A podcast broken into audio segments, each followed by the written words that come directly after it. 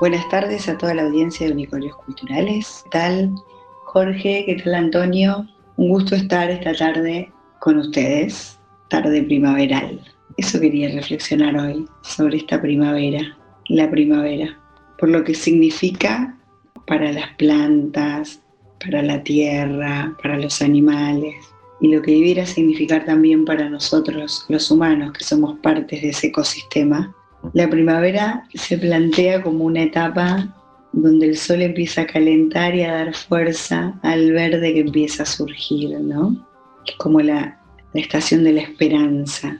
Y pensaba en nuestro país, en el invierno largo, prolongado, en la desesperanza que nos enfría en todo sentido, que no solo nos contagia, sino que nos va haciendo más desconfiados, más individualistas, con menos proyección comunitaria. independientemente de explicar lo que pasa, que, que tiene muchas y múltiples explicaciones y siempre depende de dónde uno se para, me preguntaba cómo podemos ver la primavera en este 2022, post pandemia, que nos anima a caminar ya sin barbijo, donde las vacunas lograron expulsar el virus y nosotros somos distintos, somos distintas, pero nos encontramos con una situación más crítica y un país pobre, pero potencialmente tan rico. Y pensaba en todas las personas con las que me fui cruzando en estos últimos dos años, desde los distintos lugares en los que he estado, en la academia, en el tercer sector, incluso en la política, que independientemente del diagnóstico negativo con el que hablan de la Argentina, hay un sentimiento y una necesidad de salir adelante.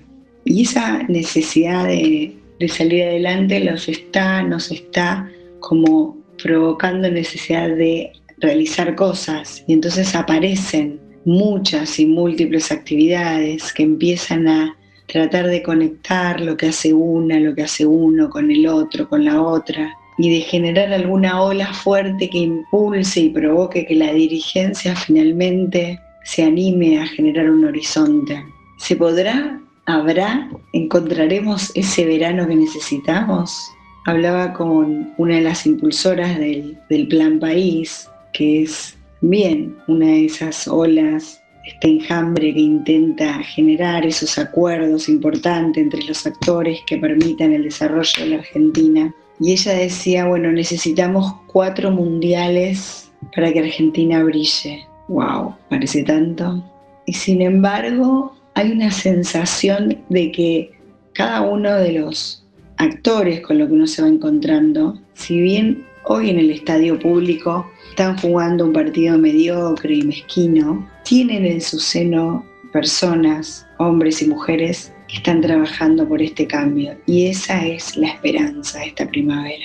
Esos son los brotes que se empiezan a ver. ¿Cuánto tiempo nos llevará? No lo sé. Pero en la medida que uno empiece a encontrar personas comprometidas con ese cambio, la esperanza vuelve a crecer, vuelve a aparecer y nos volvemos a contagiar. Así que bueno, en esta primavera el sueño de un verano para la Argentina con sol, donde todas y todos empecemos a brillar en lo que nos toque. Seguimos en Facebook, arroba unicornios.